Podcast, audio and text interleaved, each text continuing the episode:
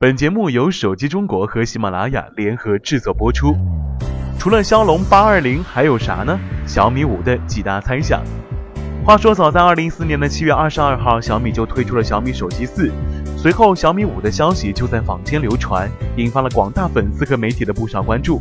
但是时隔一年多的时间，小米五也并未登场。依照小米科技一年一代的产品节奏，小米五显然是迟到了。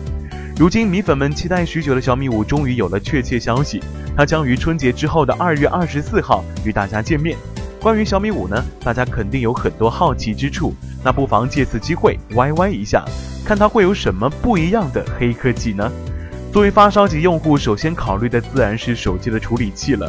其实，关注小米五的处理器已然没有悬念，作为小米的最新旗舰产品，它自然要配备旗舰级的处理器。今年一月份，乐视发布了全球首款搭载高通骁龙八二零的智能手机，引发了全球关注。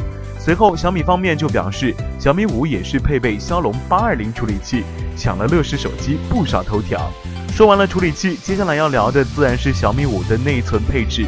作为一款为发烧而生的产品，处理器以及内存配置自然不能马虎了。之前的小米 Note 顶配版已经拥有了四 GB 的大运行内存。所以小米五配备四 GB 的运行内存的可能性依然极大，尽管并未提升，但是结合处理器的升级，其整体性能肯定会有很大的改善。至于机身内存方面呢，小米五必然不会仅有一个版本，应该会有十六 GB、六十四 GB，同时也应该会增加一百二十八 GB 的版本。屏幕也是大家所关心的。李万强公开表示，小米五不用二 K 屏。面对这样的小米五，大家可能会有些失望。一些米粉还幻想着李万强只是放烟雾弹。但是呢，我们要提醒的是，这种可能性极低。大屏高分控，不妨有个心理准备。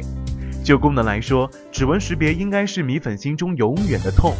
在指纹识别功能早就烂大街的情况之下，小米手机迟迟没有加入指纹识别功能。直到去年年底才发布旗下首款指纹识别手机红米 Note 3。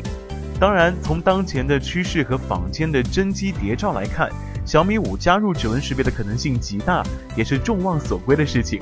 那么，小米五到底是前置指纹呢，还是后置指纹呢？大家不妨来猜一猜。关于小米五的外观设计，可能要等到二月二十四号方能见分晓。我们猜测小米五的屏幕为五英寸。整体机身尺寸因此不会太大，它也会采用时下主流的金属机身设计。事实上，雷军已经公开表示，手感就特别好，拿起来就放不下。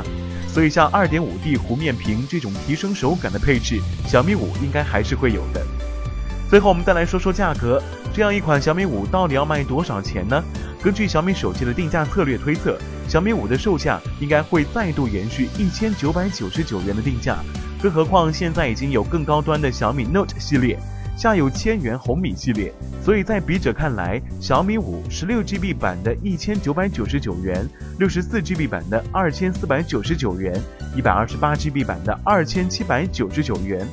若是猜中呢，纯属巧合了。